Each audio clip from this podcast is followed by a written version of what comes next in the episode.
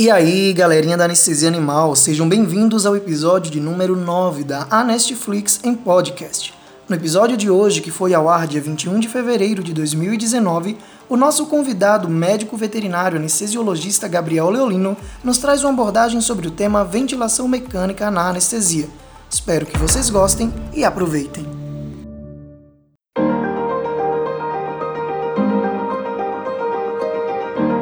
Boa noite para todo mundo. Depois de 15 dias né, da nossa última live, vamos falar hoje um pouquinho sobre ventilação mecânica. É um tema muito é, que dá muita dúvida, né? O pessoal deixou bastante dúvida também na semana passada, quando perguntando sobre é, o que, que gostariam que o Gabriel explanasse aqui. Temos um convidado muito bacana também, muito competente. O Gabriel, é, eu vou apresentá-los, né? Eu vou apresentá-lo para vocês. O Gabriel ele foi graduado pela Universidade de Guarulhos e pós-graduado em anestesiologia pela PAV e também pós-graduado em anestesia regional pelo IEP Ranvier, aqui pertinho também em São Paulo. E hoje é o responsável pelo setor de anestesiologia no Hospital São Paulo. É, eu convidei ele para poder falar aqui com a gente sobre esse tema que também foi sugerido por vocês naquela bem no início, na época que a gente falou e estreou a Netflix. Uh, um dos temas que foram sugeridos por vocês foi ventilação mecânica e hoje também né, publiquei um infográfico não sei se todos viram lá falando de quatro, cinco, né, se considerar o espontâneo, modos de ventilação. E hoje a gente vai abordar um pouquinho mais sobre isso, tirar essas dúvidas que o pessoal tinha, fazer uma coisa mais é, direta e informal. E espero que vocês gostem. Cara, é, queria primeiro agradecer o convite. De verdade, fiquei surpreso pelo convite inesperado. É, realmente é uma honra estar aqui nesse canal que, para mim, acho que é o maior canal de anestesiologia aí dedicado à veterinária no Brasil. Fico muito feliz, é. fico muito feliz. E vamos aí, tentar ajudar um pouquinho o pessoal, tirar algumas dúvidas. E, assim, eu tô um pouco nervoso, primeira vez que a gente faz esse tipo de transmissão, tá? Mas Nada, tranquilo. tentar ser o mais natural possível. Tranquilo. Gente, é, como eu falei, né, pessoal que está entrando agora, vai deixando as mensagens aí, a gente tenta responder, não dá para responder tudo, às vezes, né, por conta do tempo, mas a gente tenta. E eu vou deixar aqui agora o Gabriel, é, eu já apresentei o Gabriel, Gabriel, se eu, falo, se eu falhei em alguma coisa, você me perdoa e imagina. complementa aí. Fica vou deixar você à vontade agora e é isso. Vamos, ah, é. vamos levar eu tô, essa... Sinceramente, muito contente com o momento que a anestesiologia veterinária vem, vem passando. Tá? Acho que eu estou formado há cinco anos e desde o começo estou engajado nessa questão da anestesiologia. E, cara, a evolução nesses últimos cinco anos é absurda, assim. O pessoal que faz anestesia volante, é, com ventiladores portáteis, ultrassom, neuroestimulador, equipamentos, é, monitores multiparamétricos, assim, a evolução que, pelo menos, a gente vem passando é sensacional, assim, só traz benefícios à profissão, só traz uhum. é, auxilia muito a gente e recentemente com o, a, algumas empresas trouxeram alguns ventiladores portáteis agora a baixo custo, né? Baixo custo assim, mais mais mais acessível, mais né? acessível, não tão né? baixo custo, não tão baixo custo, tá? E que vem permitindo que até mesmo os anestesistas volantes que no meu ponto de vista, são guerreiros aí que fazem acontecer mesmo, tá? É, tenham condições de trabalhar com excelência. Assim, é, eu tra trabalhei muito pouco tempo como volante, né? Eu tô, sou fixo num hospital há mais ou menos três anos. E, assim, é uma realidade completamente diferente. Eu sei ah, que sim, com certeza. o pessoal passa, assim, por vários perrengues por trabalhar sozinho é, ter que montar e desmontar as coisas e, sinceramente, eu tenho muito, muito respeito por esse tipo de profissional. Tá? É, bom, falando um pouquinho da ventilação mecânica, é, para mim ela é uma ferramenta é, não imprescindível, mas que auxilia muito o nosso dia a dia. É, eu acho que ela é, é, ela te livra de muitas situações indesejadas, tá? Ela auxilia é, a, a, a ter uma cirurgia mais tranquila, é, sem muitas variações de plano anestésico, uma coisa, ah, digamos assim, a menos para você se preocupar. Traz mais estabilidade, né? Isso. Né? Mais você... segurança para o anestesista também. Né? Exatamente, né? a gente fica bem mais tranquilo, né? E o que a gente tem que lembrar, principalmente, é que todo paciente anestesiado é, tem algum grau de depressão respiratória. Isso inerente aos usos dos fármacos anestésicos que a gente utiliza no nosso dia a dia, tá?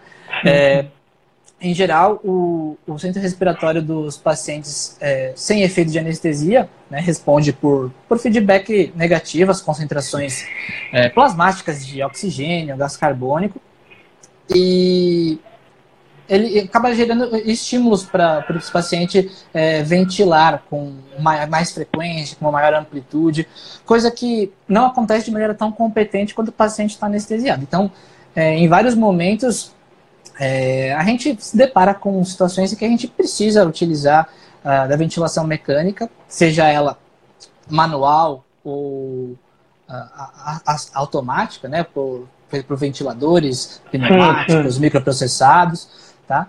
Mas é, é, é uma intercorrência, é, são intercorrências muito comuns que acabam é, fazendo com que nós tenhamos necessidade de, de utilizar a ventilação mecânica no nosso dia a dia, né?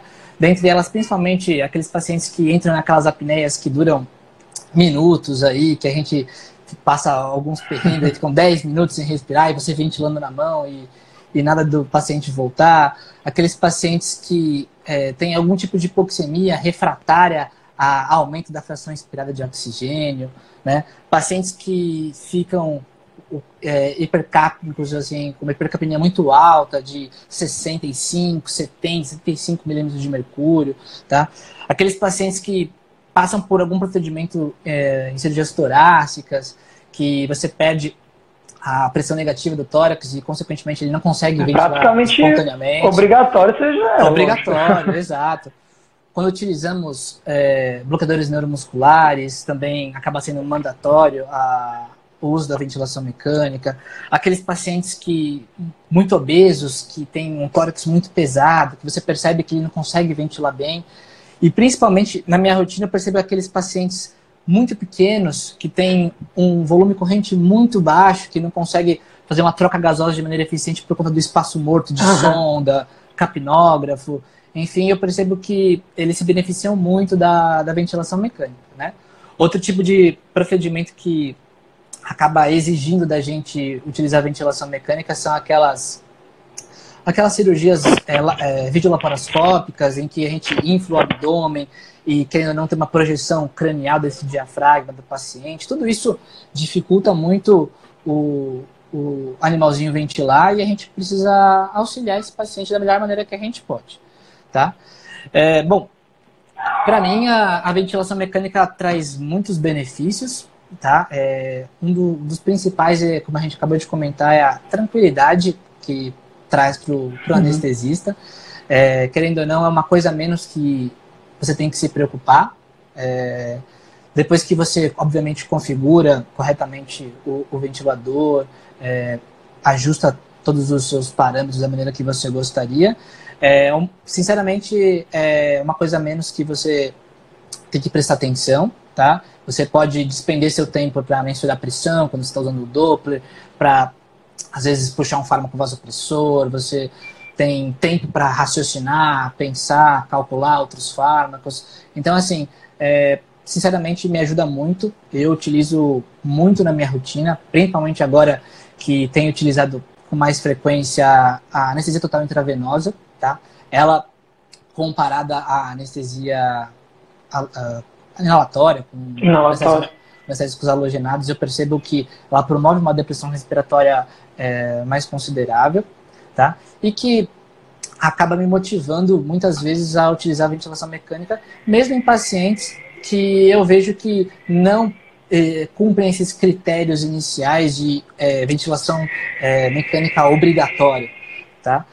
Uh, mas o que eu percebo uhum. é que esses pacientes, principalmente quando eu uso anestesia inalatória, eles mantêm um plano anestésico mais estável, tá? A gente sabe que a ventilação mecânica melhora a ventilação alveolar, ele promove uma estabilidade de plano anestésico uh, mais, mais estável, tá? Ele aumenta também a capacidade pulmonar de captar esse anestésico, tá? Uh, porém, ela também acaba trazendo alguns pontos negativos aí, sendo o principal aí a repercussão hemodinâmica que a ventilação mecânica causa, é. tá? A gente sabe que essa pressão positiva gerada pelo ventilador é, gera um impacto hemodinâmico, porque ele diminui principalmente o retorno venoso, tá? E, consequentemente, a gente vai ter uma diminuição de débito cardíaco e de pressão arterial. Então, a gente tem que se atentar principalmente a isso. Tá? O principal ponto negativo aí da ventilação mecânica é esse, esse impacto hemodinâmico, tá?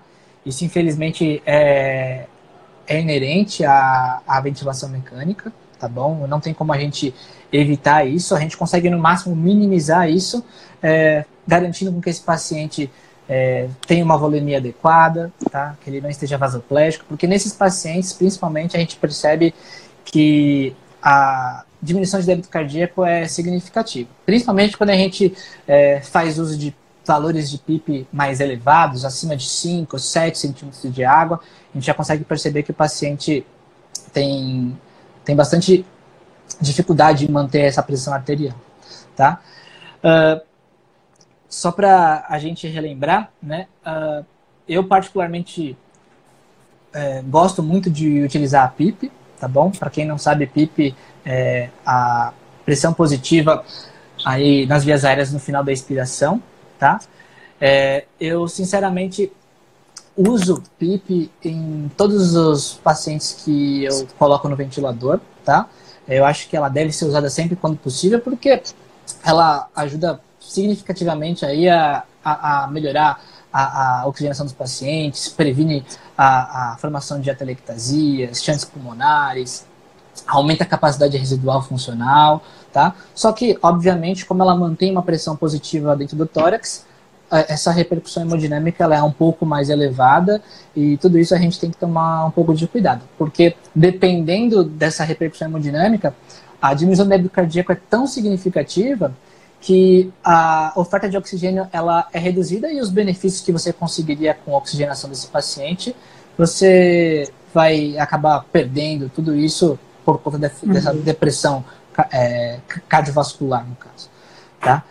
Uh, não sei se o pessoal tem hábito de utilizar PIP, eu acho que esses ventiladores mecânicos novos que o pessoal tem vendendo já, já tem é, essa possibilidade de, de configuração, tá? Mas o, o único problema que eu vejo e que, sinceramente, acho que vai ser um pouco difícil da gente resolver, principalmente para os anestesistas volantes, é a fração inspirada de oxigênio que a gente fornece para esses pacientes enquanto estão ventilados. Né? A gente sabe que a grande maioria aí é, trabalha carregando cilindros de oxigênio e a gente sabe que o, uma fração esperada de oxigênio de 100% ela é ruim, tá? Ela vai fazer com que esse paciente desenvolva telectasias muito rápido. A gente vai gerar uma hiperóxia, isso consequentemente vai fazer com que a gente tenha uma lesão pulmonar aí uh, depois de algumas horas que o paciente está respirando oxigênio a 100%, tá? E isso, sinceramente, é, é muito difícil a gente resolver no, no cenário atual aí da anestesiologia veterinária, porque a gente precisaria de um, um compressor já comprimido ou pelo menos de um ventilador uh, aí, a gente está falando de ventiladores de 15, 20, 25 mil reais, é, para conseguir fazer mistura de gases e ventilar de maneira adequada pacientes. Né?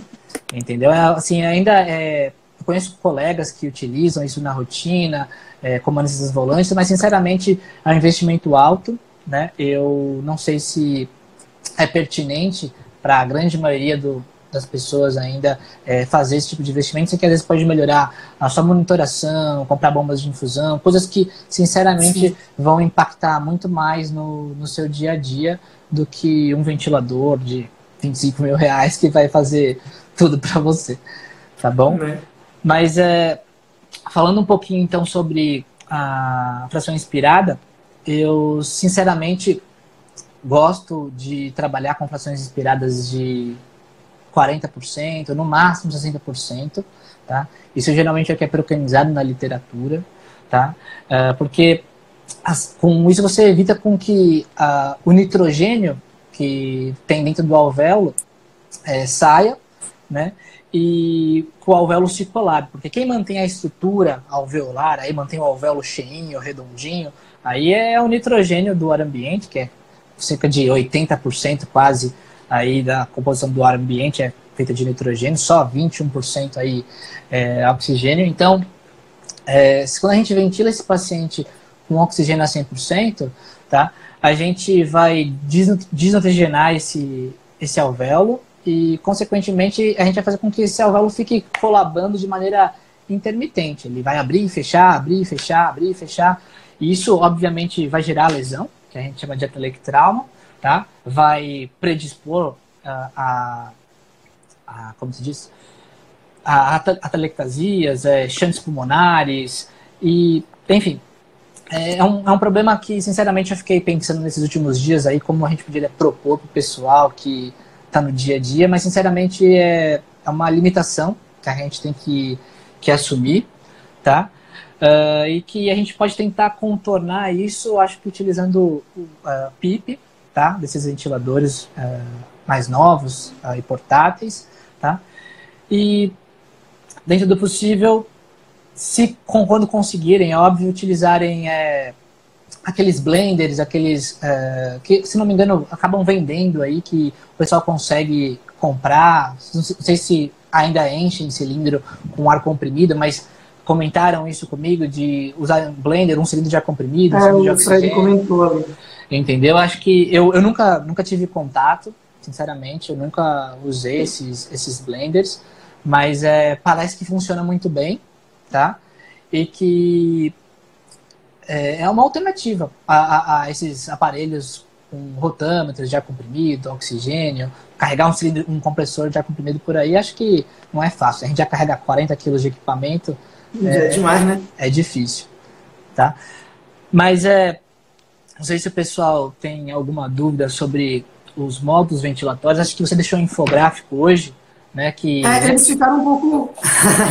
a Cris que questionou, apesar de, de a PIP, né, já já diminui bastante esse risco de, de colabamento, ainda assim existe esse risco, né? Mesmo com PIP ou então, praticamente zerado. Uh, a PIP, em geral, ela previne a formação de telectasias. Assim, ela diminui consideravelmente as chances de que essas telectasias é, aconteçam.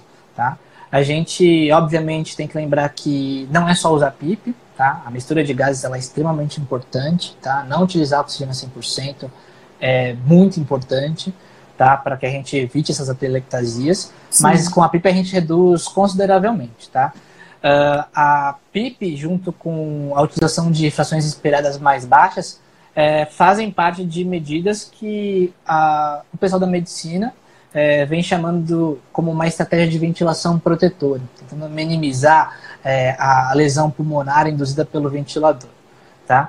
É, eu acho que a gente tem que tentar trazer isso para a medicina veterinária. Existem diversos trabalhos, é, trabalhos multicêntricos, revisões sistemáticas que mostram que a ventilação protetora realmente diminui a mortalidade desses pacientes, o tempo de hospitalização, as chances de complicações é, pulmonares pós-operatórias.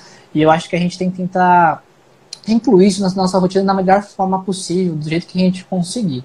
Tá? É, eu sei que é difícil, a gente às vezes não tem recurso, não tem uma estrutura como de um hospital, mas eu acho que a gente pode buscar isso e trazer essas informações, tentar aplicar na nossa rotina. Tá? Sim. Uh, ah. É só, só comentando aqui, o, o Fred ele falou que ele não utiliza, mas funciona assim, tanto com cilindro de ar, o blender, né? Tanto com cilindro de ar comprimido quanto com compressor. Puta, que legal, e cara. a Fernanda, Fernanda, por que que os equinos, como é? Por que que em equinos tem profissionais que usam a fração 100%? Eu não sei. Você sabe, Gabriel? Olha, cara, sinceramente, às vezes só tem o oxigênio, né? É, em geral, quando as pessoas só usam oxigênio a 100%, é, raramente é por conta de hipoxemia refratária, tá bom? Assim, é, pelo menos na minha rotina do dia a dia, eu nunca utilizo oxigênio 100%. Eu acho que consigo contar nos dedos quantos pacientes eu precisei para poder manter uma saturação adequada. E eu acho que no seu caso deve ser porque talvez o serviço não, não tenha disponível um compressor, um blender, alguma coisa do tipo. Mas eu desconheço. Não sei se alguém tem essa informação para passar. Eu não anestesio equinos, acho que só acompanhei na faculdade. Minha rotina é com cães e gatos. Tá me ouvindo, Lucas? Pode continuar, porque não, tá um barulho aqui. Fecha a janela. Não, fica tranquilo. Tá muito barulho aí. Tá. Falando um pouquinho sobre os modos ventilatórios que você acabou colocando no, no infográfico, tá? Uh, eu, sinceramente, pretendia resumir isso brevemente para o que a gente de fato utiliza na anestesia. Sei que para alguns ainda sobra algumas dúvidas sobre qual modo ventilatório a gente deve utilizar e tudo mais, mas que a gente tem que lembrar que os ventiladores mecânicos aí disponíveis, eles geralmente fazem dois tipos de ventilação, que é a ventilação mandatória ou controlada, tá? É, que o ventilador, é, com, na verdade, o operador determina para o ventilador a frequência respiratória, volume corrente, tempo inspiratório, pressão de pico, tá? Sendo que não existe nenhuma interação com o, com o paciente, enquanto existem as outras modalidades, que a gente chama de modalidades assistidas, em que existe interação já com o paciente, que geralmente o, o paciente determina a frequência respiratória dele e o máximo Sim. que a gente é, atua é deixando um valor, um volume corrente pré-determinado, uh, valores de PIP, é isso que a gente costuma utilizar. Eu, sinceramente, na rotina, uso muito pouco esses modos assistidos, tá? Eles são de uso mais frequente, geralmente na, na terapia intensiva, pacientes eh, de UTI que são ventilados, tá? E dentre as modalidades que a gente mais utiliza na ventilação mecânica, na prática mesmo, na prática, no dia a dia aí, são a ventilação controlada a pressão e a ventilação controlada a volume, né? Eu, sinceramente, na minha rotina uso com muito mais frequência a ventilação controlada a pressão, tá?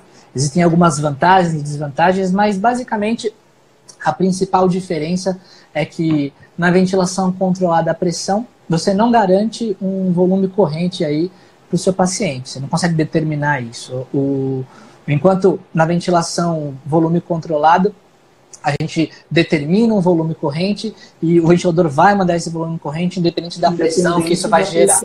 Entendeu? Então, em geral, o, a gente acaba utilizando a ventilação é, controlada a volume, mas em cirurgias torácicas em que a gente perde a, a, a, o peso, a pressão aí do, do, do tórax aí, da, da musculatura, das costelas, essa pressão sobre os pulmões, tá? E, então, se a gente ventilar a pressão, esse paciente, esse, esse, pulmãozinho que enche, digamos assim, 50 ml, vai encher 100 ml, porque você está determinando uma pressão que ele tem que chegar, tá? Então, em cirurgias torácicas, sim, a gente utiliza a ventilação controlada a volume, tá? Em pacientes com uma complacência uh, aí da caixa torácica aí muito baixa, pacientes geralmente obesos, muito grandes, eu percebo que a gente consegue ventilar melhor eles com ventilação volume controlado. Mas a gente tem que lembrar também que é, a consequência dessa garantia de volume corrente é que a gente pode é, lesar esse pulmão, gerar um, um, um barotrauma. E, então a gente tem que tomar um pouco de cuidado. Eu, sinceramente, gosto muito do modo pressão controlado. Tá? Eu acho que a gente consegue distribuir de maneira mais homogênea esse esse gás aí para todas as regiões pulmonares, até aquelas regiões menos complacentes. A chance de lesionar esse pulmão é, é muito pequena, tá? E, sinceramente, eu, eu, eu, percebo que aqueles pacientes, principalmente de menor tamanho, a gente consegue manter valores de, de capnografia aí é, entre 35 e 45 muito mais fácil do que quando a gente ventila volume. Lembrando que os ventiladores aí, só os ventiladores muito bons, vão conseguir ventilar é, esses pacientes abaixo de 5 quilos, tá? A maioria a gente consegue ventilar, mas a gente só consegue ventilar a pressão. Só os ventiladores realmente top de linha que vão conseguir ventilar esses pacientes leves uhum. com a volume, tá? Mas é, não acho que isso impacta muito no nosso, no nosso dia a dia, não. Tá? Eu acho que a ventilação a pressão, pelo menos para a rotina, para cirurgias que a gente faz comumente, para esses pacientes que não têm patologias pulmonares aí, é, vai muito bem. Tá? Já ajuda uh, muito, né? Ah, pô, sensacional, cara. Assim. Não... É, o Gabriel, só um instante, aproveitar aqui, já que a gente está conseguindo ir com pausas. É, a Vitória ela perguntou aqui se vale a pena a gente oferecer o oxigênio antes, né, para oxigenar o paciente antes da anestesia. É, se é mais benéfico ou se é, o oxigênio ali naquele momento uh, seria algum, traria algum prejuízo para o paciente. Bom, é, como... Ah, antes de você responder, eu só faço a pergunta também, eu acrescento a, a dúvida aí. É, essa pré-oxigenação seria com 100% ou também é, fracionado aí o oxigênio? Então, é, eu sinceramente não pré-oxigeno os pacientes com oxigênio a 100%. Eu acho que a pré-oxigenação ela é extremamente benéfica, principalmente para pacientes idosos, pacientes cardiopatas, pacientes uhum. hemodinamicamente instáveis, que você precisa induzir com mais cautela. Tá? Eu, sinceramente, gosto muito da pré-oxigenação. Eu indico a pré-oxigenação para a grande maior parte desses pacientes. Tá? Até mesmo pacientes ASA 1, ASA 2, é, acho que é benéfico. Tá? Porém, eu não, não acho que a, a pré-oxigenação com oxigênio 100% seja o melhor que a gente pode fazer. Claro, se a gente puder usar frações esperadas menores, porque esse oxigênio aí durante 5 minutos, que é o que é preconizado numa pré-oxigenação, vai fazer com que esse pulmãozinho já comece a apresentar regiões de atelectasia. Então, sinceramente, se puder ter, ter mistura de gases, eu acho que é melhor. Mas a pré-oxigenação ela é extremamente benéfica, deve ser feita assim. Tá? É, em geral, a gente sempre busca fazer uma ventilação, por mais que ela seja mecânica, né, artificial, tentar trazê-la para o mais próximo do que é natural. Isso, né? do fisiológico. Esse claro. é o objetivo. Entendeu? Tanto que alguns autores, fala, voltando um pouquinho em PIP, eles até determinam um valor de PIP fisiológico que eles comentam, né? Que varia de 3 a 5 centímetros de água, que é um valor que a gente pode colocar em praticamente todos os nossos pacientes sem uh, uh, grandes repercussões hemodinâmicas e que vai trazer um, um benefício significativo como se o paciente estivesse desperto, né? Lembrando que o paciente é, anestesiado, ele e o decúbito principalmente, ele faz com que esse diafragma se desloque cranialmente, a musculatura intercostal já não tem um tônus muscular como, como é, o paciente desperto. Então, sinceramente, é, essa PIP fisiológica aí vai é, contrapor esse, esses problemas aí que os fármacos que a gente utiliza acabam gerando. Tá? Uh, bom, é, só continuando sobre os modos ventilatórios, né?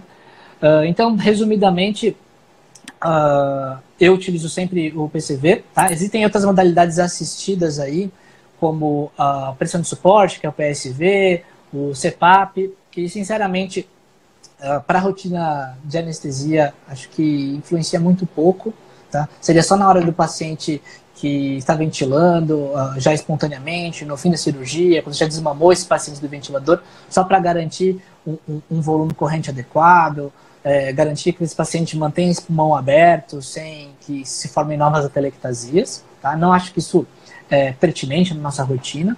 Tá? E tem aquele modo ventilatório que sempre confunde todo mundo, que é o SINV. Tá? Eu, pelo menos, uhum. tinha muita dificuldade em entender tá? e utilizar ele de maneira adequada. Tá? Só para a gente entender, o SINV ele é uma mistura dos três modos ventilatórios. Ele é a mistura do modo ventilatório controlado, espontâneo, né? ele abre janelas para o paciente fazer ventilações espontâneas, e caso o paciente inicie um esforço inspiratório meio segundo antes do ciclo do ventilador, ele gera uma ventilação assistida. Ele ajuda esse paciente a, a, completar, completar, esse, esse ciclo ventilatório aí, jogando volume corrente. Tá? É, é uma modalidade que, sinceramente, até na, uh, na medicina intensiva é, vem caindo um pouco em desuso por conta de novas modalidades ventilatórias aí que os ventiladores modernos possuem. Tá? E ela é utilizada em situações muito pontuais, tá? Eu também acho que na anestesia é um pouco restrito, tá? Sua utilização, uhum. tá? É, também é, utilizaria ela em fase de desmame, apesar de que tem trabalhos que mostram que pacientes que foram ventilados em SINV, quando comparados a pacientes que foram ventilados em pressão controlada ou volume controlado, têm melhores valores de complacência, tá? Sinceramente, não, não sei te dizer o, o, o porquê disso, tá bom? Mas é, eu, sinceramente, na minha rotina não utilizo, tá? É, não acho também extremamente necessário para o desmame desse paciente do ventilador, tá? Eu, em geral, quando eu vou desmamar esse paciente do ventilador, eu diminuo minha fração inspirada, eu diminuo minha frequência respiratória, tento diminuir o volume corrente para fazer esse paciente é, ter uma diminuição de, da, da pressão arterial de oxigênio, um aumento de CO2, tá? Isso, mesmo. Né? Isso, isso mesmo vai estimular o centro respiratório a voltar a funcionar como deveria. Então, sinceramente, é, acho que a gente pode resumir aí a, a, ventilação na anestesia nesses dois modos, tá? Tem esses modos também assistidos controlados, que sinceramente o aparelho que eu trabalho não possui, mas que é excelente, tá? É, pelo menos os profissionais de medicina intensiva utilizam com muita frequência esses pacientes de desmame, tá? Em que você pelo menos garante um, um, uma frequência respiratória, você é, seta no ventilador ali uma frequência respiratória mínima, você abre janelas aí pro pro paciente ventilar e uma ventilação assistida, entendeu? Então, sinceramente, é, não existe, acho que, maneira mais segura de realizar um deslame de ventilador daqueles pacientes que estão há três, quatro dias ventilados, que, onde foi usado bloqueador neuromuscular, essas coisas assim, do que essas modalidades é, assistido controladas. Acho que só as ventilações de, de suporte é, não dão aquele, aquela segurança de cada paciente entra em apneia, esse, esse ventilador que ainda não vai garantir a, uma frequência respiratória mínima. Né? Sim. É, e, o Gabriel, deixa eu aproveitar falando dos ventiladores, que a, a gente nem vê na rotina muito muito desses módulos aí, nem, nem mesmo o, o SIM você, consegue ver aí com, é, são poucos, com aparelhos comuns, né? E aí o José Marques, um pouquinho mais lá em cima, ele perguntou qual é a sua opinião sobre esses ventiladores portáteis que foram criados há pouco mais de um ano aí. Então, ele citou é... as marcas lá, mas, mas fica à vontade. Fica tranquilo. Né? Bom, é, eu testei os ventiladores de, se não me engano, são duas marcas uh, nacionais que trazem esses ventiladores para a veterinária, tá? É, sinceramente, eles são ventiladores muito melhores do que aqueles ventiladores totalmente pneumáticos, daqueles tacaocas. É, a, como que foi o primeiro, né? Hoje eu é, falei dele do tacaoca. Aquela, aquela, aquela bolacha, aquele o KT20, essas coisas assim, tá? Sinceramente, são ventiladores muito melhores, tá? Eu acho que pelo, pelo tamanho, pelo peso, pelas configurações que esses ventiladores possuem, aí já é uma coisa muito, muito mais avançada, muito melhor do que esses ventiladores exclusivamente pneumáticos, tá? Mas óbvio que ele tem suas limitações, tá? São Sim. ventiladores que ventilam exclusivamente a pressão, não fazem mistura de, gases. Se eu não me engano, só um você consegue controlar é, relação inspiração-expiração, tá? É, então, assim, são bons dentro do possível, tá? Porém, dentro das suas limitações, tá? Não são os melhores do mundo, mas para o cenário atual, pelo que a gente tinha, eles trouxeram uh, uma inovação gigantesca aí, pelo menos para muita gente que trabalha pelo Brasil afora. Aí. Então, Sim, ainda mais pelo peso e tudo, né? Não, eles são muito leves. Eu acho que eles pesam, acho que um quilo, um quilo e meio no máximo. Assim, é, realmente muito, são portáteis. Sinceramente, acho que vale a pena. Tá? É, uhum. Se alguém tem dúvida ainda de comprar, eu acho que pode investir com segurança. É óbvio que a gente tem que lembrar que não existe ventilação mecânica é, sem capnografia ou hemogasometria, tá bom? Então, se você não tem um monitor é, com, com capnografia, ou se você não vai fazer uma, uma gasometria arterial desse paciente seriada, tá? você não pode ter um ventilador. Eu acho que aí é, é imprudente você ventilar esse paciente. Prioridades, né? É, são prioridades. Então, primeiro investe no monitor com capnografia, melhora seu serviço, aí depois, sobrou um dinheirinho, você investe no ventilador que vai fazer bastante diferença no dia a dia. Sim, sim. Aí, ô Gabriel, só o, o, Diogo comentou aqui que o HB não fabrica mais, mas ele já tinha mistura de gases. Eu usei muito ah, é? o HB hospitalar, Diogo. É, na, na não, época da minha residência. Não cheguei a usar, muito. Não cheguei é, a. Já tem a mistura de gases, permite a gente Putz, fazer que legal, cara. Não, não, não, sabia. O que, eu, o que eu uso na minha rotina é um Takaoka, né? O Shogun é um aparelho antigo, mas que tem rotâmetro, então a gente acaba, tem um compressor lá no serviço, então a gente faz a, a mistura de gases. Então, é, não, não sabia, desconhecia mesmo, mas bem bacana, cara. Como estou há é, pouco tempo aí... não fabrica mais, então é quem tem que tá na sorte. Exato.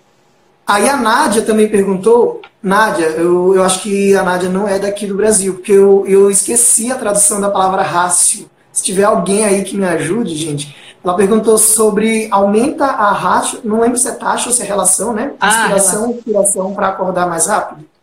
Então, é, bom, é, a relação inspiração-inspiração é basicamente a fração de tempo do ciclo ventilatório que, você, que vai ser dedicado à, à inspiração, à fase inspiratória e à fase expiratória. Em geral, a gente trabalha com relações é, inspiração-inspiração de 1 para 2, tá? É, a gente costuma aumentar essa relação inspiração-inspiração em pacientes que têm dificuldade de, de expirar esse, esse, esse volume é, intrapulmonar. Então, pacientes com resistências de vias aéreas, a gente costuma trabalhar com relações é, inspiração inspiração de 1 para 3, 1 para 4, até mais. Tá? E a gente é, percebe que existe um aumento de CO2 quando nós aumentamos a, essa relação inspiração-expiração. Tá? É, a gente tende a utilizar relações de inspiração expirações menores Tá? Um para um e meio, uh, um para um, dependendo do caso. Até mesmo eu cheguei a ler que em casos de pacientes ventilados em, é, é em regime de UTI, chegam a usar uma relação 2 para 1. Tá? Tudo isso para aumentar o tempo inspiratório tá? e, querendo ou não, melhorar a oxigenação, melhorar o tempo de troca gasoso. Tá? Eu, sinceramente, não altero é, essa relação inspiração-expiração com frequência. Tá? O que a gente sabe é que a gente não pode manter o tempo inspiratório maior do que 3 segundos. Tá? A gente promove uma repercussão hemodinâmica muito significativa quando a gente faz com que esse tempo inspiratório seja muito prolongado. Então, geralmente, quando a gente está despertando esse paciente, que a gente vai diminuir a, a, a frequência respiratória, a gente tem que tomar um cuidado para que o tempo inspiratório não seja maior do que 3 segundos. Então, nesses casos, aí sim eu altero a relação inspiração, é, inspiração inspiração para 1 para 3, 1 para 4, para que esse tempo inspiratório não ultrapasse 3 segundos. Tá? Então, nesses casos eu altero sim, mas não só para aumentar CO2, não. É mais por conta dessa questão da repercussão hemodinâmica. Ah, bacana, bacana essa informação. É, e aí, ô, Gabriel, aí o, o, Paulo chegou aqui, ele falou se na parcial intravenosa seria uma vantagem, seria legal a gente começar a anestesia com o modo PSV e, deixa eu ver aqui, cortou? Mimetizando fisiológico em uma anestesia de curta duração? Então, cara, é, assim, eu não conto com esse modo ventilatório no meu serviço, mas sinceramente eu acho uma opção interessante, tá?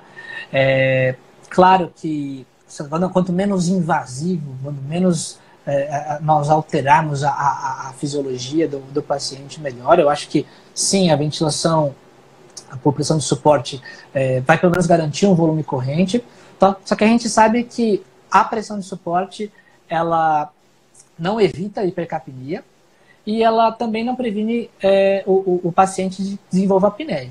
Então a gente tem que tomar cuidado com isso, tá? Mas eu acho que é uma modalidade interessante. Eu sinceramente nunca usei. Eu acho que o pessoal pode testar aí e, e utilizar, tá? Mas é, sinceramente é bem pensado. Tá? A gente reduz bastante esse esforço da, da musculatura respiratória. Eu acho que vale a pena. Eu tentaria sim. É um suporte, né? Sim, claro. E, e o Fred aqui, você acha vantajoso o platô respiratório? Então, em geral, quando a gente uh, ventila volume, tá? A gente tem esse platô uh, inspiratório, tá? Eu, sinceramente, utilizo, tá? É, utilizo geralmente uma proporção de 30%, mais ou menos. O ventilador que eu trabalho, ele consegue ajustar isso, o tempo inspiratório, quantos por cento se dedicado a, a esse platô, tá? Uhum. É, é óbvio que você está mantendo, querendo ou não, uma pressão é, maior dentro desse tórax durante um tempo maior. Acho que travou aí, Lucas? Não, tá deu uma travada aqui, mas deu, uma... deu para continuar, me conectou. Então, beleza. Tá? É, eu utilizo no meu dia a dia, tá? é óbvio que você tem que ponderar principalmente quanto que o seu paciente está tolerando essa ventilação mecânica. Tá? Eu acho que o principal ponto que a gente tem que sempre lembrar é a repercussão hemodinâmica que isso vai gerar. Tá? É, mas é, eu, eu acho que vale a pena sim. Eu acho que você distribui, querendo ou não, de maneira mais homogênea é, os gases inspirados, tenta, uh, querendo ou não, ajudar um pouco. Tá? Já que o, o, a ventilação a volume ela não tende a priorizar essas regiões menos complacentes, eu acho que o platô vai ajudar sim. Sobre a, a ventilação em, em pacientes crônicos diafragmáticos. Geralmente é, é uma ventilação bem complicada, tá? Porque esse paciente já tem um já tem um, um, uma pressão é, positiva aí é, por conta dessas vísceras todas que estão dentro do tórax, tá? Então é, esse paciente não consegue gerar uma pressão negativa porque esse diafragma está rompido, além desse espaço aí dentro do pulmão é, todo ocupado pelas vísceras abdominais, tá? É, uma coisa que o pessoal tem muita dúvida é se começa a ventilar utilizando o PIP nesses pacientes, tá?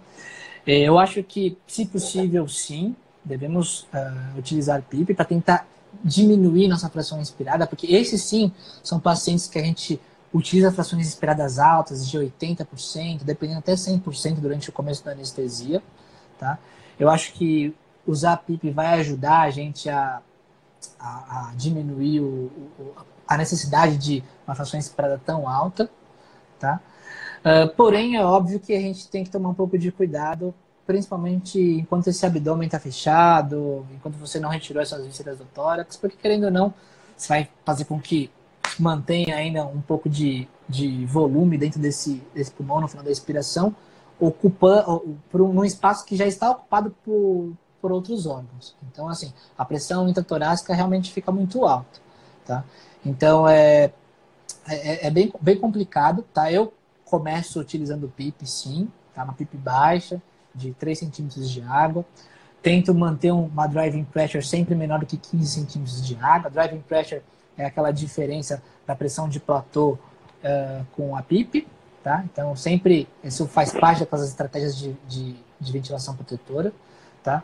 Então, eu tento sempre evitar passar, então, aí de seus 15 centímetros de água de pressão inspiratória, tá?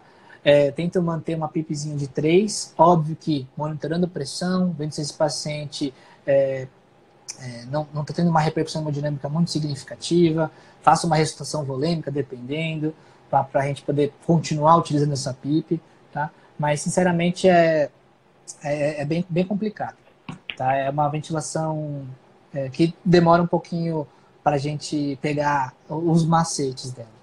O Paulo, ele aproveitando aqui, você já respondeu até uma parte, né, que você não costuma passar de 15 centímetros de água. Ele queria saber se você prefere começar com pressões mais baixas ou a partir de, né, resumindo aqui a questão dele, com que pressão inspiratória você começa normalmente? Tá. Bom, é, eu tento preconizar uma pressão inspiratória aí máxima aí de, de 12 centímetros de água, assim, é difícil é, eu, eu passar disso, tá? É, porque, em geral, em pulmões sadios, em tórax com uma complacência é, é, comum, né? Em geral, uhum. a cada centímetro de água gera 1 ml por quilo aí de, de, de volume corrente. Tá? Então, a gente tem que lembrar que já é considerado um, um volume corrente alto, acima de 10 ml por quilo. Tá? Então, você mantendo aí uma, uma pressão inspiratória aí de entre 10, no máximo 12 centímetros de água, eu já acho que é, que é bacana. É óbvio que se você for utilizar PIP, tem que lembrar de manter essa driving pressure. Então, se eu uso uma PIP de 5, tá? meu ventilador pelo menos não compensa isso. Então, eu tenho que subir a pressão inspiratória para 15 para manter uma driving pressure de 10. Tá? Então, é, eu sempre utilizo. Tá? Eu geralmente começo a ventilando esses pacientes com uma PIP de 5. Tá? São raros os pacientes que eu uso PIP menor. Tá? Mas é sempre é importante manter esse driving pressure para evitar uma super distensão desse, desse pulmão. Para evitar que esse pulmão sofra um estresse um é, significativo por conta dessa distensão repetida aí no, em cada ciclo é, ventilatório. Tá?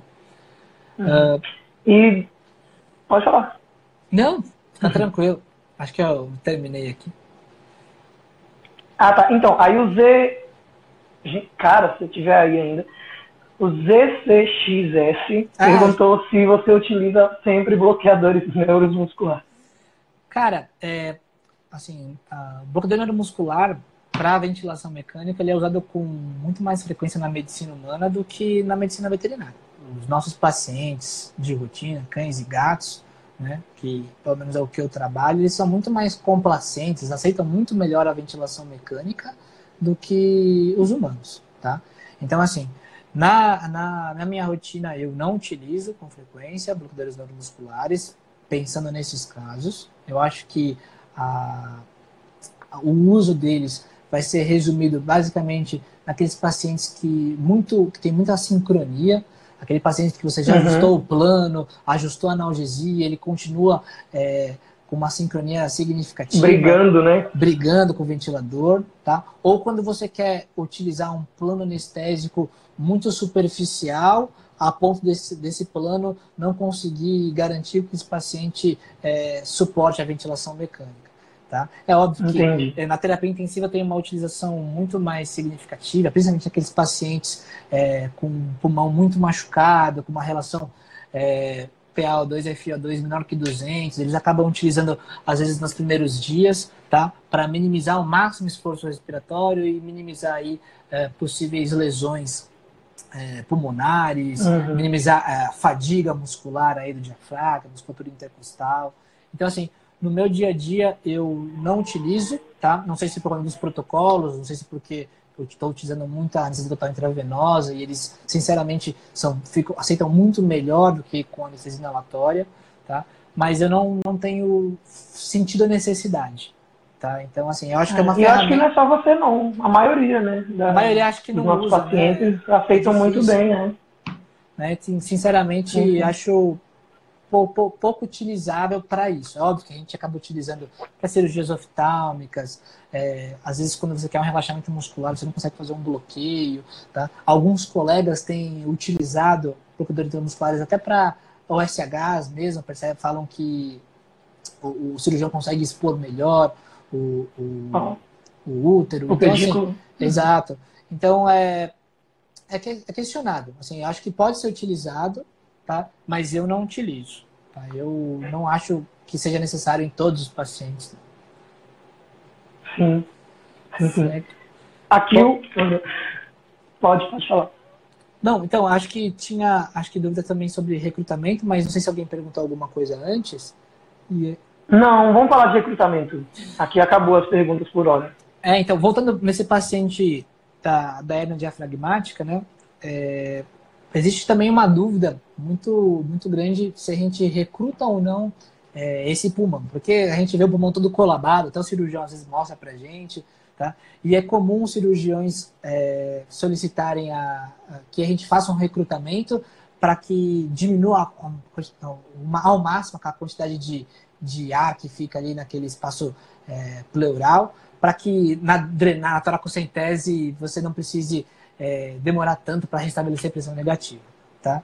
É, eu, sinceramente, é, recruto pulmões é, que você sabe que foram colabados há pouco tempo. Então, aquela hernia diafragmática que aconteceu há, há, menos de 24 horas, eu acho que você pode recrutar. É óbvio que é, tem que tomar um pouco, alguns cuidados, tá? Mas aquele paciente com aquela hernia diafragmática crônica, com, ou com mais de 32 horas, tá? Uh, tem vários trabalhos que mostram que é, esses pacientes são muito suscetíveis a, a aquele, aquele, edema de reexpansão pulmonar. Não sei se o pessoal está tá habituado, se costuma acontecer com frequência. Se quiser, menos... pode explicar um pouquinho aí, né? Que tem muita eu... gente também aqui, estudante, né? Eu também não entendo muito de ventilação, então pode falar, filho. Fica tá, então assim, é, explica pra gente. Esse edema de reexpansão pulmonar, ele costuma acontecer geralmente naqueles pulmões que estão colabados por mais de 72 horas, tá? É, ele acontece geralmente por dois principais mecanismos, tá? O aumento de permeabilidade vascular por inflamação, tá? E pelo o, o retorno uh, rápido, abrupto do fluxo sanguíneo naquele pulmão colabado, tá? Então, uhum. primeiro, esse pulmão colabado, ele ele tem, tem uma diminuição de, de oxigenação ali da região, tá? Isso faz com que tenha uma diminuição do, uh, do da produção de surfactante, tá? Isso acaba gerando uma lesão inflamatória da cleiavel, então querendo não aumenta a permeabilidade vascular ali entre alvéolo e capilar, tá? E quando você é, recruta esse pulmão, tá? Como você faz com que ocorra um retorno de sangue muito rápido uh, para esse pulmão colabado. Então, aumenta a pressão hidrostática muito rápido.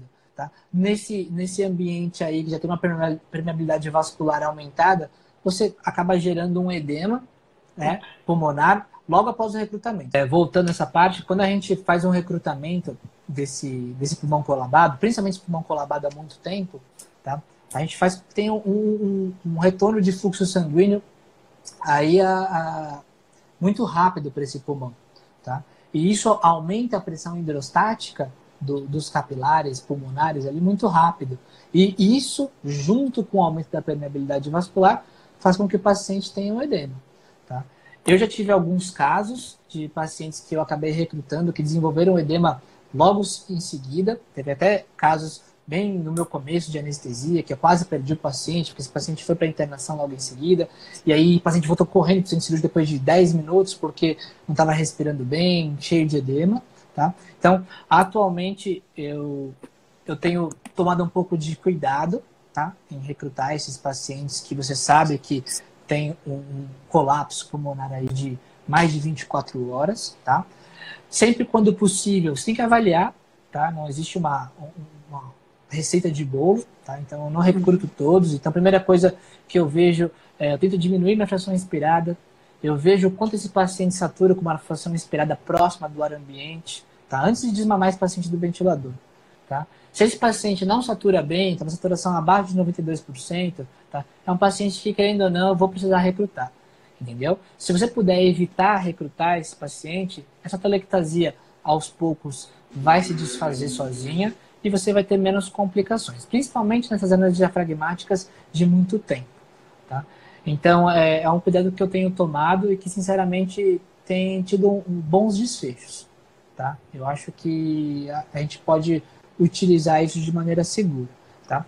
Agora, naqueles outros pacientes em que não são esses pacientes com hernia diafragmática, não tem pulmão colapsado, mas que você percebe aí que ele está apresentando algum grau de atelectasia, seja porque ele está é, fornecendo oxigênio a 100%, ele está saturando 96, 94, tá?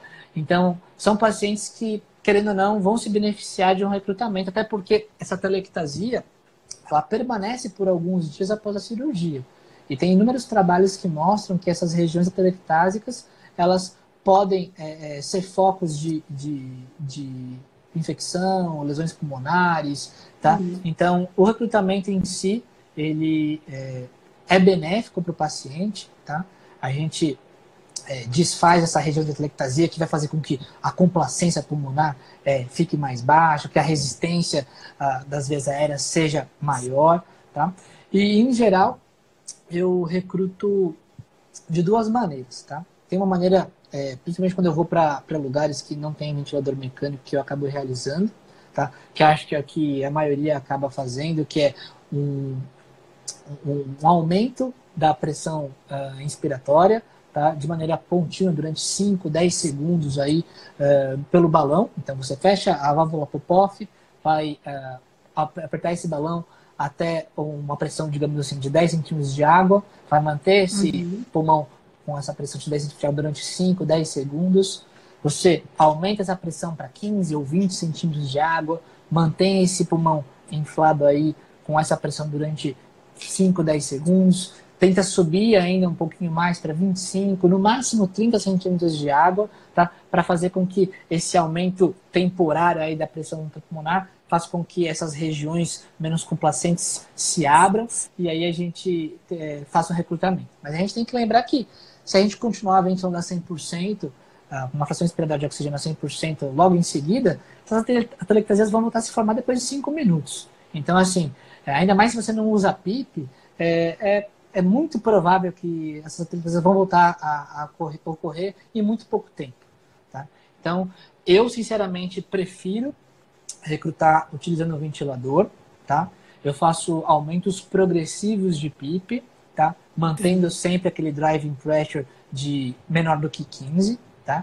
Então, eu coloco uma PIP de 5, uma pressão inspiratória de 15 centímetros de água, mantendo durante 5, 10 movimentos respiratórios, subo um degrau, subo essa pressão inspiratória para 20, essa PIP para 10, mantenho também 5, 10 movimentos respiratórios, subo também até no máximo uma pressão aí de, é, de pico inspiratória de 30 centímetros de água, caso o paciente tolere, caso a hemodinâmica do paciente permita, tá? Em geral, os pacientes aí, caninos, é, felinos aí, com 25 centímetros de água, você já consegue recrutar boa parte desse pulmão aí, sem muitos problemas, tá? Depois, obviamente, você tem que fazer o caminho inverso, descendo degrauzinho em degrau, tá? Não devagar, tá? Mas que, em geral, é, também eu sustento depois a PIP de 5, uma pressão expiratória geralmente de 15 aí, que é o que eu costumo trabalhar. Tá? Às vezes, depois dessa manobra de recrutamento, a gente percebe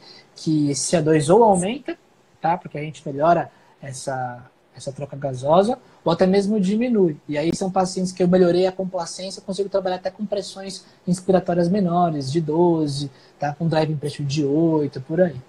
Tá? Então, eu, eu costumo fazer desse jeito. O cálculo de PIP ideal, tá? não sei se o pessoal é, sabe ou utiliza isso no dia a dia. Tá? É, é uma pergunta que pelo menos eu tinha, né, que eu me respondi nesses últimos uhum. dias aí. Tá? Eu sabia brevemente, mas é, em geral, o, se a gente for pensar que o pulmão é como se fosse uma bexiga de festa, né? A gente percebe que quando a gente está enchendo essa bexiga de festa, ela ela costuma perder a, a, aquela resistência inicial aí é, num certo momento, depois de um, uma certa pressão que você coloca. Tá? Em geral, o pulmão funciona da mesma forma. Tá? Quando a gente ultrapassa essa pressão, essa resistência e consegue manter esse pulmão aberto, esse pulmão infla, desinfla com muito mais facilidade, ele fica mais elástico. Tá? Geralmente, essa pressão em que o, o, o paciente é, perde essa resistência maior, o pulmão ele passa a ser mais complacente, tá? Quando a gente coloca naqueles modos de loops ventilatórios, naqueles ventiladores mais modernos, tá? É exatamente onde na curva de loop o, o, a curva ela, ela sobe, é no ponto de inflexão inferior da curva pressão-volume. Não sei se vocês lembram aquela figura daquele loop que o pessoal geralmente uhum. mostra em palestra, tá? Então, em geral, aquele ponto ali é a pressão em que esse paciente, em que esse pulmão vai se tornar mais complacente, tá? E, em geral, a, a PIP ideal costuma ser 2 centímetros de água acima desse, desse ponto de, de inflexão da curva de pressão-volume, tá? Outro método que a gente pode utilizar para determinar essa PIP ideal é pelo método de Suter, é, que pode ser tanto incremental ou decremental. Que, como que funciona? Tá? A gente vai fazer um recrutamento, como nós faríamos normalmente, tá? utilizando uh, o aumento gradativo de PIP, mantendo esse driving pressure e mensurando aí a, a nossa complacência estática durante a, a, pausa inspiratória. Tá? Então, assim, é, Alguns ventiladores já têm um botão de pausa inspiratória, que você vai na tela, clica, ele faz a pausa, calcula a sua complacência estática, tá? Mas tem muitos ventiladores que não têm esse tipo de recurso, então é uma formulazinha que a gente acaba tendo que fazer, que a gente pega o volume corrente, divide pela pressão inspiratória menos a PIP, tá? Uh, e você vai buscar aí qual valor de PIP, tá? você tem um maior valor de complacência. Então você vai fazer o recrutamento e a cada degrau você vai uh, uh, mensurando essa complacência estática. Tá? Depois que você fizer o recrutamento, você vai retornar aí até o, o valor o, de PIP que você teve a melhor complacência. Aí você vai adicionar 2 centímetros de água tá? para garantir que esse pulmão fique nesse, nesse, nessa fase mais complacente possível aí. E que ainda não uhum. fique mais elástico, facilite a sua ventilação. E você costuma utilizar mais qual mesmo? Desculpa, hum. a, a, dos recrutamentos? Ah. É, eu, eu, eu, prefiro fazer o incremento gradual da PIP e manter esse drive em Era só para lembrar mesmo. Entendeu? eu sinceramente acho que, que funciona e funciona muito bem. Tá? É, óbvio que, como sempre, a gente tem que tomar cuidado com a hemodinâmica do paciente, tá? E você vai até onde esse paciente tolera. Tem pacientes que com uh, ah, 10 centímetros de água de PIP já estão tendo diminuição de pressão abrupta, aumento de frequência cardíaca. Então, é, é muito individual isso. Tá? Você não pode querer chegar todos os pacientes a 30 centímetros de água de pressão é, de pico inspiratório. Você tem que ter, ter o bom senso nessa hora, porque querendo ou não, é, tem que ser confortável para o paciente, evitar lesões. Tá? Isso, infelizmente, é uma coisa que a gente tem que respeitar. Então, se vocês tiverem alguma dúvida aí, gente, fala. A gente está com. Começamos 9 horas em ponto, são 10 e 12 agora. Vou desconsiderar os 12 minutos que perdemos Sim. aí nos intervalos. Uma hora aproximadamente aí que a gente já está falando sobre ventilação. É, é, um assunto muito, muito abrangente, né, Gabriel? Muito complexo. Se é, for cara, entrando em cada é, modo, em cada detalhe. É um pouco, então... é um pouco complexo porque é, varia muito, cara de, do lugar que você trabalha, do equipamento que você tem. É difícil a gente formar um conteúdo homogêneo que seja abrangente a, a, todos, entendeu? Além do fato Sim. de que é, é, um, é um tema gigantesco, existem livros de duas mil páginas aí falando só de ventilação mecânica. É, então, assim, sim, sim. É, é, alguma coisa, é uma coisa um pouco complexa aí da gente explanar, explicar aí, tirar as dúvidas em duas horas. Eu, sinceramente, não sou uma autoridade no assunto, não. Eu sou de estudo só. É, eu sou curioso, tá? Mas Imagina. tem cursos, já tem cursos muito legais aí que o pessoal vem fazendo, dedicados exclusivamente à ventilação mecânica na anestesia, tá? É. Acho que... Aí aproveitando, falamos de dúvida aqui, só surgiu aqui ó, do Paulo, é, utilização de ultrassom na ventilação mecânica. Então, tem, tem ocorrido muito isso aí? Então, o pessoal tem utilizado bastante, tá? principalmente para avaliar áreas atelectásicas, tá? Uh, avaliar uh, as possíveis lesões induzidas por ventilador, então, uh, pneumotórax, que, querendo ou não, pode acontecer é, aqueles pacientes, especialmente com pulmão pouco complacente, pacientes de UTI que tem SARA, uh, lesão pulmonar aguda, por qualquer que, o, que seja o, o motivo. Tá? Então, é comum durante é, a rotina desses pacientes de UTI eles fazerem testes torácicos diários tá? para avaliar se esse paciente tem uma efusão pleural, se esse paciente tem algum indício de pneumotórax, avaliar a, a, as regiões de, de atelectasia. Tá? Eu acho que é uma coisa que está sendo utilizada sim, tá? é muito importante, tá? porém é óbvio que é, é um recurso um pouco limitado. Né? Imagina, imagina pra gente. E como você disse, né? É mais assim, para paciente você tem ali o tempo que você está com Isso, ele assim, no nosso dia a dia, como anestesistas, eu acho, acho pouco comum utilizar. Não, assim, é, é, é legal, mas é, é difícil mas ter tempo para fazer tudo isso. Né? E a gente tem que lembrar é. também que muitos dos conceitos de ventilação mecânica utilizados na UTI é, se aplicam pouco a, anestesia, principalmente a anestesia veterinária, que são cirurgias que duram o quê? No máximo três, quatro horas. São raras as cirurgias uhum. que passam disso. Já na medicina humana é, é, é muito comum é, que a gente tenha cirurgias que passam de 8, 12 horas. Então, assim, é, esse, esses conceitos, principalmente de ventilação protetora, é, acho que se aplicam com muito mais abrangência aí uh, nessas, nesses casos de ventilação mecânica durante muito tempo. Tá? Tem um trabalho da não me engano, de 2016, que mostra a diferença de volume expiratório final, tá? com diferentes volumes correntes em pulmões sadios né? em pulmões com, com SARA. Tá?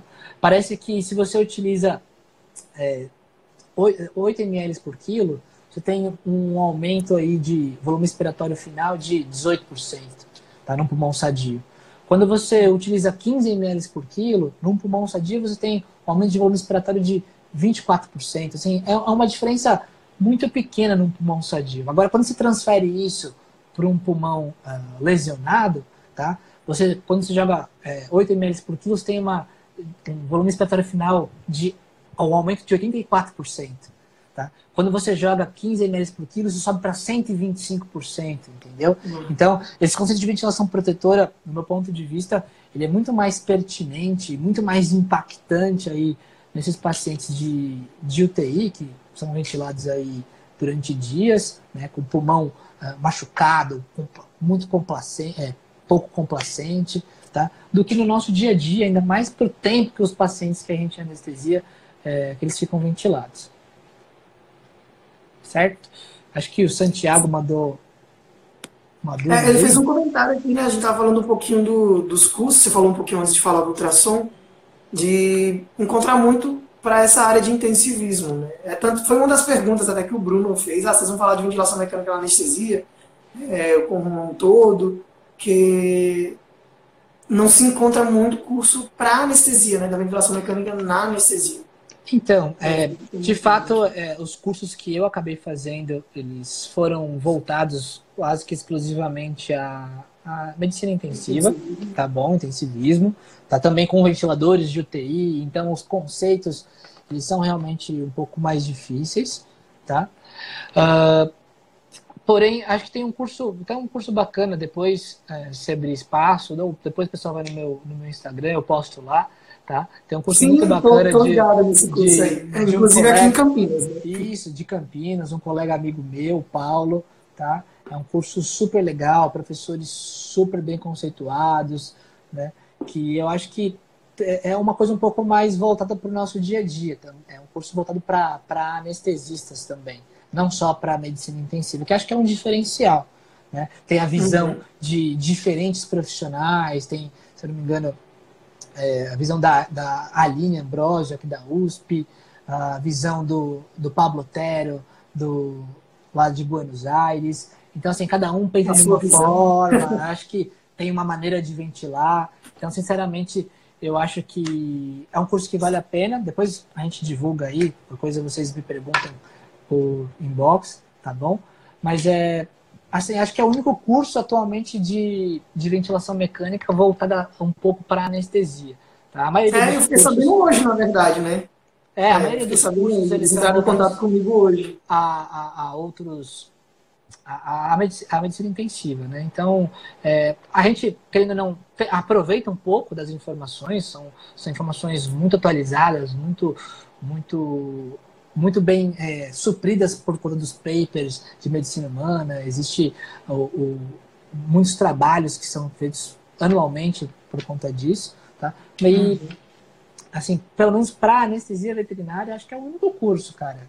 É, e é um curso bem bacana. Eu sinceramente indico. Um pessoal muito sério, faz um serviço bem legal. O Santiago falou aqui, então eu Fiquei sabendo desse. Então, Santiago, eu também fiquei sabendo desse curso hoje. Né? É legal. Poucas horas antes de começar a live aqui, é, o pessoal entrou em contato comigo, falou com o Gabriel. Eu, eu também fiquei sabendo desse curso hoje aqui. Depois, é, depois eu mando para vocês. Sim, a gente deixa disponibilizado depois aqui os contatos. Beleza? Acho que o Paulo perguntou alguma coisa. O Paulo perguntou se com tudo isso o Baraka talvez seja extinto. Cara, difícil. Assim, difícil, né? Afirmar um negócio assim. É, no é. meu ponto de, de vista, é, eu acho que não.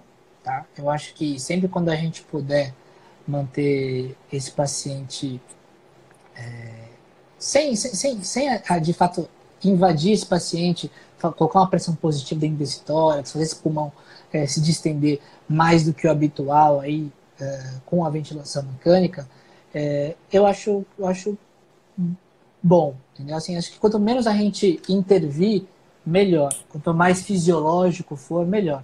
É óbvio. Então, que... em pacientes, então, em pacientes, por exemplo, que você mencionou lá no início da nossa live, ah, pacientes obesos, pacientes que estão, é, digamos assim, asa 1, estáveis, né? Você prefere manter espontâneo?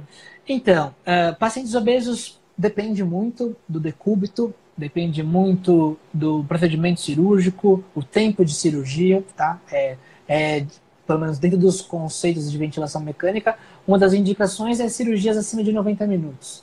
Tá? Então, assim, se uma cirurgia de 30 minutos, 20 minutos para um paciente obeso, eu não vou ventilar esse paciente mecanicamente, porque, ah, querendo ou não, como até o Diogo comentou, a ventilação espontânea sempre vai ser mais fisiológica do que a ventilação mecânica.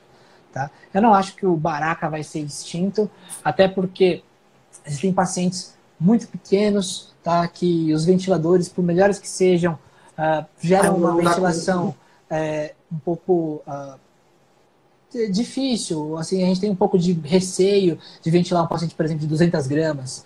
Né? É, é muito difícil a gente ter um ventilador, pelo menos veterinário, tá? destinado também a esses pacientes muito pequenos. Então, nesses casos, sim, eu vou continuar usando baraca, eu acho que vai continuar sendo prudente usar o baraca e evitar talvez uma lesão, porque você não setou seu ventilador direito e aí jogou 20 ml por quilo num paciente super pequenininho, com um tórax super mole, muito complacente.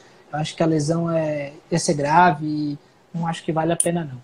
Tá? Mas sim, sim, a ventilação mecânica é o futuro aí, tá? já é o presente, na verdade, mas essa ventilação mecânica mais bem feita, já voltada para essa estratégia de ventilação protetora, eu sinceramente acho que é o futuro da ventilação para anestesia.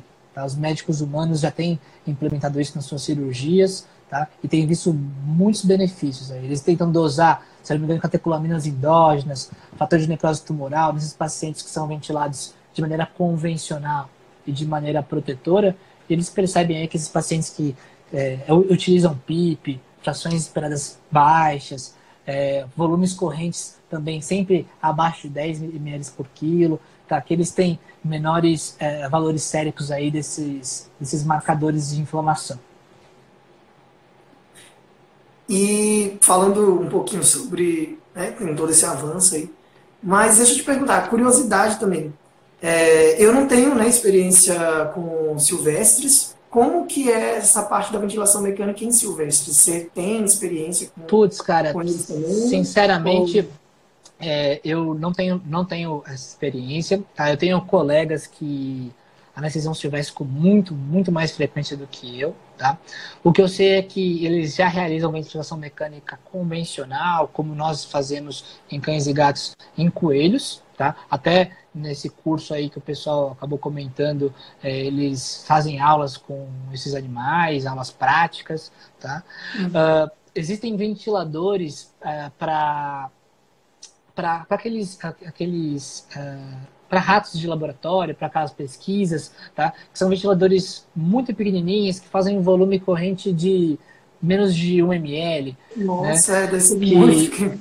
Ele, eles utilizam para também ventilar aves, é, utilizam para ventilar pequenos roedores, que são pets, né? Chinchilas. É. Não sei, chinchila não é muito pequeno, né? Mas aqueles hamsters, aqueles animaizinhos. Até as próprias aves também, né? Muito, muito leves. Isso. Muito, muito leves. É, ave de 25 gramas, 30 gramas. O pessoal com aqueles ventiladores voltados a esses ratos de laboratório, esses, esses essas cobaias, é, parece que funciona bem. Eu sinceramente não tenho, não tenho contato. Tem um colega que se chama Rafael, que acho que até utilizava no, no serviço dele. Tá? O Rafael ele fez uma live com a gente aqui, né? Só que não era sobre a ventilação mecânica, mas geral. É, o, o, o, Rafael que fez a live, acho que pode até explicar um pouquinho melhor como ele faz no dia a dia, mas eu, sinceramente, não tenho experiência com isso, cara. Eu vou ficar devendo essa sim, informação. Sim. É, e o baraca não vai ser extinto mesmo, né? Não, não. Principalmente nas espécies, quando a gente adapta o dedinho de luva lá no. É, tem até um balãozinho pequeno, cara. Não sei se você chegou a ver, um balãozinho de 20, 30 ml, se não me engano. Muito pequenininho. Eu tenho, depois, é, eu, mando, depois eu mando foto pra você. Tá, tá bom, manda, manda, manda assim. Pulmão teste, não. Eu acho que o pessoal comentou aquele balãozinho pequenininho que para animal muito, muito pequeno chama pulmão teste, né? O Natal. Acho que o pessoal da. pra, que faz manutenção de equipamento deve vender isso. É, pode é, ficar, ou se não vender já começa, né? Sim. A vender aí. Gente, eu, eu acho que eu consegui salvar, tá? É, as, todas as outras que a gente travou aqui. Peço perdão aí pela, enfim, pela, pela, pelas perdas de conexão, pelo travamento. Sai Gabriel, volta Gabriel. Muito obrigado pela contribuição de vocês. Imagina, Lucas. Eu vou deixar o espaço agora para o Gabriel também falar aí, se tiver alguma coisa para falar, o curso também que vai ter aqui em Campinas. É, fica ligados aí, bem bacana também. E eu acho que é isso. Tá, é, eu queria agradecer primeiro você, Lucas, pela oportunidade. Sinceramente, fiquei muito feliz por ter participado aqui é, dessa live. Tá? eu que agradeço. Agradecer muito e mandar um beijos e abraços aí para os meus colegas de PAV 10, meus colegas do IEP Ranvier, meus estagiários, colegas que trabalham comigo, todos aqui que ficaram até o final e puderam assistir, tá bom? O pessoal do IMAN aí de Campinas, tá? Que são parceiros aí, a gente trabalha junto, tá? É, e é isso. Obrigado novamente pela oportunidade. Esperamos nos vemos em breve aí nos congressos, nos simpósios, né? Acho que vou para. Fala na hora quando você vier aqui em Campinas que a gente se encontra, né? Porque você Sim. vem às vezes do curso deles também, né? Sim, então eu vou. Provavelmente legal. acho que tem um, um, um, simpósio de dor muito legal aí em Campinas, se não me engano, acho que é com dor, que o Paulo comentou comigo. Tá? O pessoal que se interessar, tratamento de dor aí, é bem bacana. Tá? Eu acho que eu vou aparecer. Aí a gente sai junto, fazer alguma coisa, bater um papo. Beleza? beleza? Cola aí, cola aí. É, gente, Obrigado, no mais, então é isso. Tem, tem gente de fora aí, eu vi ali Chile, Portugal, a Nádia, a Nádia era de Portugal, tinha perguntado lá da taxa de relação né, inspiração, inspiração. Todos os brasileiros aqui que estão com a gente, muito obrigado por estarem com a gente até o final aqui. É, é o Condor mesmo, o Paulo comentou Isso, aí. Isso, muito bom. Muito bom. E... Participem. É bem, bem sugestivo o nome, né? Condor. no, no, no pain. Não com dúvidas. Mas, gente, muito obrigado. Ah, tem outro aviso. Gabriel, segura aí. É tranquilo. Para quem não está participando, parceria com o CAE, lá do Crônicas Anestesia. Beleza, gente? Então, ó, tá participando, tem sorteio. Vou deixar na live para vocês verem. Vai ser muito bacana. Assim. Show de bola. Pessoal, boa noite e até mais. Valeu, Gabriel. Valeu. Você acabou de ouvir a Anestflix em podcast. Para conhecer mais novidades sobre anestesia animal, acesse o nosso site. E para ouvir outros episódios, procure dentro do seu aplicativo de podcasts favorito pelas tags Anestflix, Anestesia Animal ou Borel Bull. Anestesia Animal, uma marca Borel Bull.